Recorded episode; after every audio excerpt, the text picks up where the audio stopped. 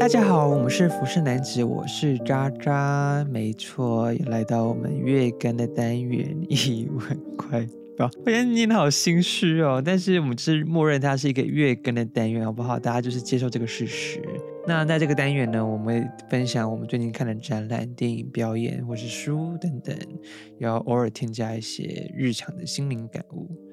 那先说说我最近的状况，就是最近比较忙。所以，即使有很多很棒的展览，像是我们学校带我们去看北美馆，最近有一个嗯装置艺术的展览，还有空总的也是哦超精彩的展览，大家推荐大家去看。还有最近有什么金马影展啊、金马奇幻影展啊，或是说秋天艺术节啊，有很多舞蹈啊、戏剧的等等演出。对，有这些非常非常多彩多姿的艺文活动，但是呢，因为实在是功课有点太多，所以我只能在家撤衣服、做作业，然后挤出剩下来一点点时间来看书。没错，今天我们要聊的是一本我最近蛮喜欢的书。那先再三强调，就是我不是什么专业书评，所以今天只会讲我看完书的感觉，以及从这本书可以得到什么。那这本书呢是。波兹曼写的《娱乐至死》，译者是蔡承志，猫头鹰出版社于二零一六年的增修版。那原文是 “Amusing ourselves to death”，是一九八五年出版。那这本书《娱乐至死》听起来就是一本纵欲的书啊，是不是很浮世男子呢？没有，这本书是在讲美国在电视发明之后，社会讨论还有资讯流通是怎么样的变动，以及这会怎么样影响到呃现代人类的思考。这样听起来是不是蛮沉重的？但其实这本书的内容不会太长，而且我觉得跟嗯听 podcast 这件事情其实还蛮有关联的。那下面以下就是简述了这本书讲的三个部分。第一个部分呢，它是先带到了美国印刷到现在电视时代的民众思考的演变。那先要跟大家再次提到了一个蛮重要的观念，就是媒体及讯息。这是麦克鲁汉一个肯定大全都知道的一个理论家的名言。那英文是 “The message is the medium”，也就是说，你所接触到的任何媒体，包括是你看的。电影啊、电视啊、听到的广播、podcast 啊、你看的书啊、你看到的新闻啊，等等等，他们这些媒体的形式，其实就会是你看到的内容。也就是说，你看到的媒体本身的限制，就是你看到的内容，是不是很抽象呢？好，大家请听我娓娓道来。像波斯曼就提到了十九世纪，因为那时候美国人民全部都是以阅读来去接受新知的嘛，包括人民讨论社会议题的讨论方式啊，或者说，嗯，演讲者在说明一件议题的时候，他们都会像是书写的方式去思考。他们要怎么样呈现这个论点？等于说他们可能可能就会正反双方啊，就会罗列三点呐，然后就是这些点，所以呢，你的说法是怎么样？怎么样？怎么样？等于说他们讲话就是非常有条理、非常理性的，可能就不像我们今天就是想到什么就讲什么，就是一种随遇而安。好了，随遇而安不是这样用的，那就是一种随性，然后就是。非常跳跃式的，他们可能就是非常理性的，而且因为那时候是只有阅读这件事情嘛，所以你可能阅读需要什么，它需要你全神贯注，然后身体不太能一直乱动，而你只能大略掌握书本的含义，你不能就是非常巨细迷的看每一个字哦，这个字这个介系词代表什么意思，你要就是非常快速的略过。而能抽取书本的大意，同时你还要去分析说作者说的是不是呃有逻辑上的漏洞。作者提到了说，一个好读者见的贴切佳句并不喝彩，见一段发人深省的文词也不言卷赞叹。读者不让情感摄入并忙于分析，他无暇做这些举动，所以他就是一个非常冷静的读者。根据波兹曼的说法。因为读者没有那些什么看完连续剧的那种潸然泪下之类的，他就是一个非常冷静的理性思考啦。所以根据波兹曼的说法，阅读是一个非常神圣的事情，充满仪式感的，至少是在十九世纪那个时候。而我们今天看的电视完全不是这么一回事嘛？也可以带到他书里面提到的第二部分，也就是新闻的重要性这件事情，其实是很有很大的争议的。大家熟知的例子就是电视新闻主播。他们常常就会说：“好，现在我们来看这个议题。”就是他可能前一秒还在讲说某某国家发生的大地震，或是火灾，或是什么火山爆发之类的非常严重，但是可能下一个就会开始讲说某个女星她的什么绯闻，或者情侣吵架，或是什么宠物走失，反正 各种问题都可以就是接在一起。所以你你就可以看到说今天的资讯其实非常碎片化的。而任何看起来非常严重的，可能冰箱瓦解，可能一大堆人死掉，几十万人死掉的大新闻，就可以接一个非常无关紧要的小新闻。而你可以感觉到，其实或者说我自己其实也是啦，就是我可以慢慢的无法判断说这件事情到底是不是重要的。作者这边引用了科尔雷基说了一句话：“到处是水，却无一滴可饮。”作者说，或许可以当成是去语境化资讯环境的一种隐喻。在资讯大海中，几乎无资讯可用。所以，我们今天看到的现代很重要的新闻，比如说阿富汗难民啊，或是疫情一直持续不断，全球暖化、环境污染，然后可能各国今天有很多总统选举啊，或是作者提到的一九八五年的时候非常严重的，可能现在也是的议题，比如说通膨啊、犯罪率、失业率不断上升啊、核核战啊、恐怖组织啊，巴拉巴拉。嗯，你看到这些新闻，你会怎么解决呢？但说实话，我们真的无能为力。作者说，对这些状况，你什么都不打算做。当然，或许你会投票支持，自称“阴影计划”。也有力量采取行动的人。不过，就算这样，每两年或四年，你也只需要花费一个小时，丝毫不足以表达出你所抱持的种种见解。那时候我 看完这句话，我就觉得哇，我真的是说的非常准确。因为确实啊，就我跟子子一样啊，就是我们可能哦，就对于什么社会议题有很多想法啊，然后就是可能借由这些专辑或者是电影，偶尔会聊一下这样。但是我们实际上也没有做出任何行动。好，就像我们是愤青，那我们去社会抗争。我们又能改变什么？其实我们做的非常有限，尤其是看到阿富汗这种非常国际新闻的时候，我们真的很难帮到他们什么。所以这可以间接说明说，我们今天看到的看起来居然是非常非常重大那几个新闻，好了，可能也是无用的，因为我们什么都帮不了，而我们只能不停的加增我们自己的焦虑感而已。那这本书提到的第三点，也是我觉得可以说是蛮有争议的一点嘛，就是他认为说现在。搞笑这件事情是太过于猖獗的，而是在美国社会是太被重视的一种特质。而资讯已经变成一种非常需要易懂的，因为在电视发明之后，说是资讯都要变得非常容易理解。作者说，在美国，上帝偏爱一切能逗趣、会搞笑的人。然后他也提到说，容易表达的观念自然会成为文化重要内容。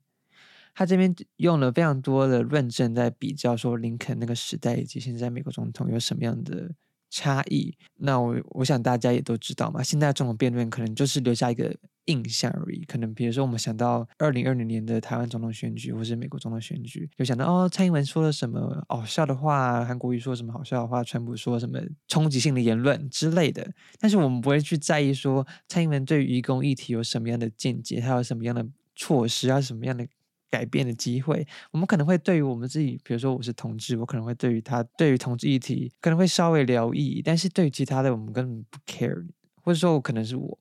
但是我觉得我可能大部分的听众，或者说大部分的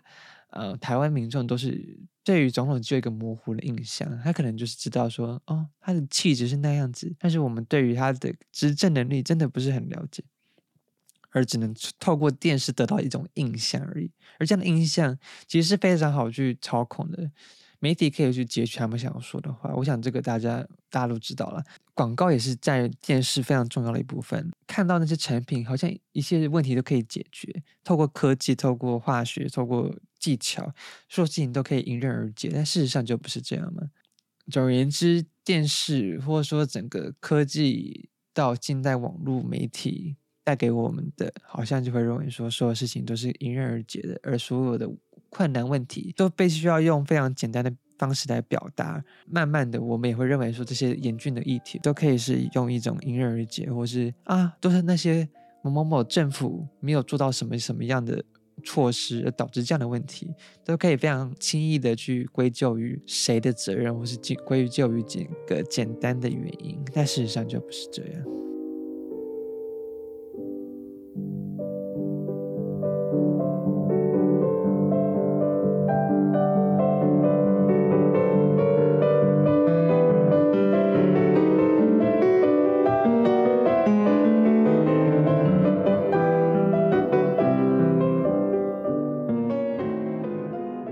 蛮讽刺的，因为我今天也是在做这本书在抨击的事情，也就是我是在简化。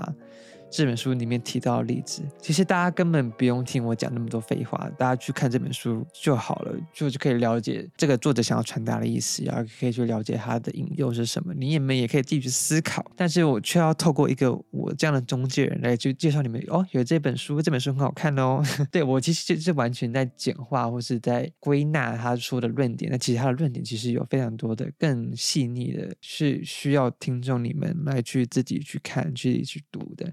其实这可以回到做 podcast 这件事情，因为我在做每一集 podcast 的时候，我都会在思考，说我是不是过度简化，嗯，电影或是专辑或是任何我们讲的议题的，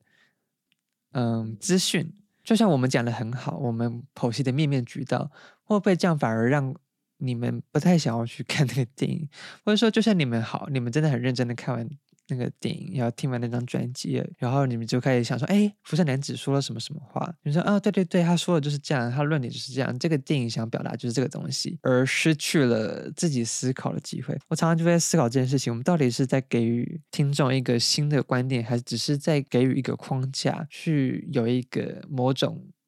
观赏电影或是专辑的方式？这是我一个我觉得很两难的问题。第二点是，不管是子子或是身旁的朋友，就是会听过 podcast 的人，就会告诉我说：“啊，我们可以增加一点更有趣的内容，或是说话可以更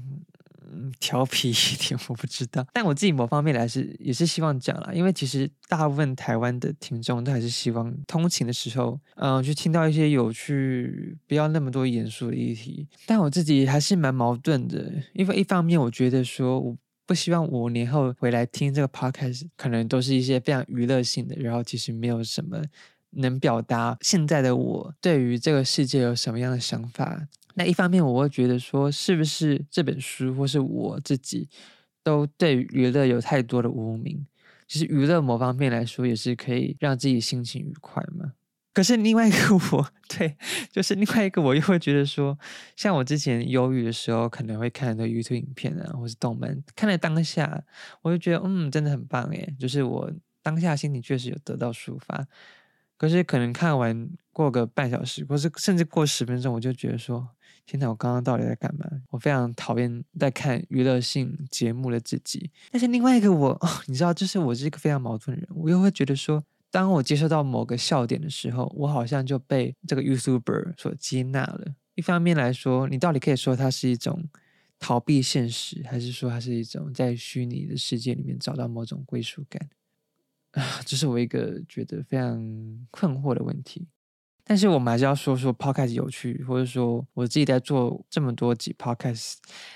发现的，或者说得到的点是什么？好了。因为像我之前大家都知道，我就是一个很排斥正能量的人嘛。但是做 podcast 的优点之一，就是可以听到自己的想法，然后慢慢找到自己想法的很多盲点。而且自己其实虽然说我也是蛮排斥正能量的，但是慢慢的我也会开始要求说，自己或是自己的说话状态要很高。我还是潜意识有要求自己有某种娱乐性，我不能说话太无聊，对我不能透露太多我自己的思考的停顿点。像大家听到的这些节目内容都是我经过剪辑的，所以如果大家去听我真实说话的方式，就觉得天哪，我讲话真的是乱到爆炸。但是抛开已经是一个最能呈现思考逻辑的一个媒体了，所以我的结论是我还是肯定娱乐价值，但我们需要这么多吗？因为其实很多时候娱乐只是在掩盖我们不想要看到的那些丑陋的一面，就像《爱的呼唤》跟《爱情万岁》这两集所。所要讲的爱情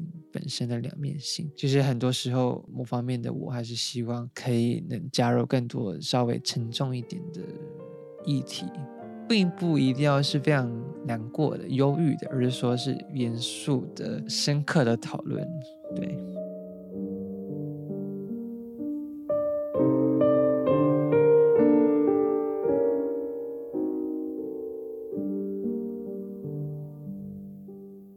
听完渣渣废话很多，我自己是觉得废话为多的一些讨论之后，不知道大家有什么样的想法？那最后我来说说我最近的一些心事。就大家都知道最近天气入秋了嘛，然后就是很容易忧郁这样。最近也发生了很多新闻，不管是大家知道什么龙龙老 K 啊，然后可能玻璃心的那种 MV 啊，然后像那个 Deep Fake 啊，这些是娱乐界的新闻。就是我们可能看到这些新闻，就是啊，真的很累，或者说这些新闻好多讨论，好多吵来吵去。但是大家看完这本书，可能可以得到一点非常确定一点，就是说，其实这些新闻都真的无关紧要，而且我们根本什么都不能做。所以我觉得，在秋天这种容易忧郁的季节，还是。照顾自己的心还是最重要的，这句话也是对我自己说的。而且前一天又看到了朝东没有排队的顾者去世的消息。我以前看到这种消息，我就是可能会忧郁个大概两个星期吧。但现在我觉得我好像从自己那边 得到一点力量，我好像觉得说我们也不能改变这个事实，而我相信那个鼓手也是希望这些活着的人可以代替他好好的活着。就跟我们一直想要倡导的，在如果猫那一集也有提到的观念，就是对，所以我希望这集可以好好的度过这个秋天、这个冬天以及接下来每个季节，也希望听众可以好好对待自己，更好好保护好自己。那我想到了之前，呃，前两天我在 IG 上有 PO，在 IG 上我就是有点，嗯，更新速度有点慢啦。